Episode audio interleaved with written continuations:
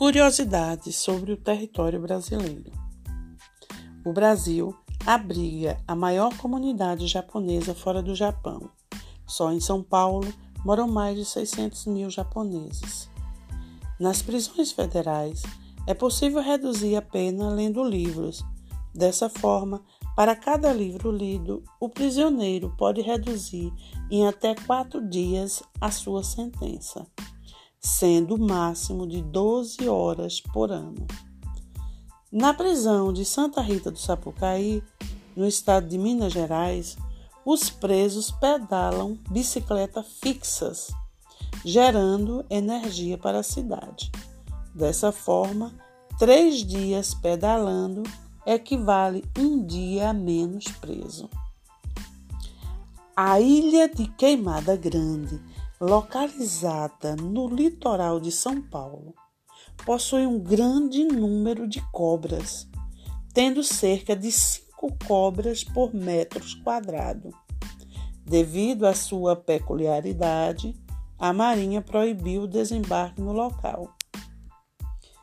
A maior parte da floresta amazônica, 60%, fica no território brasileiro mas ela está também no Peru, 13%, na Colômbia, 10%, e em menores partes na Venezuela, no Equador, na Bolívia, na Guiana, no Suriname e na Guiana Francesa.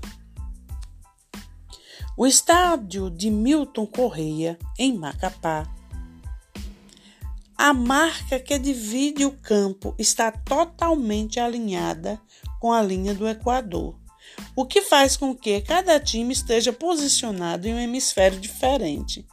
Por isso, o estado é chamado também de Zerão.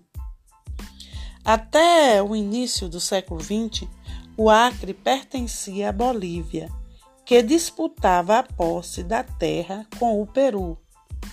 Em 1903, o Brasil pôs fim na disputa. Comprou a região por 2 milhões de libras esterlinas. No entanto, o Acre só foi oficialmente declarado um Estado brasileiro em 1962.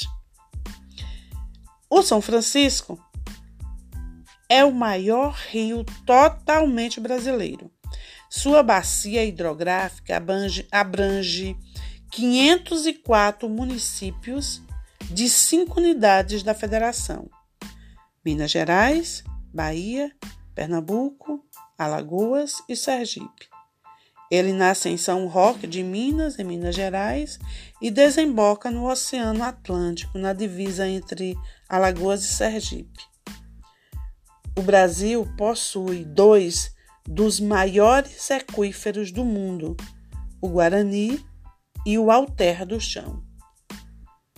Eu sou Socorro Aguiar e este é mais um podcast do Saiba Mais. E você ouviu um dos episódios do podcast sobre curiosidades.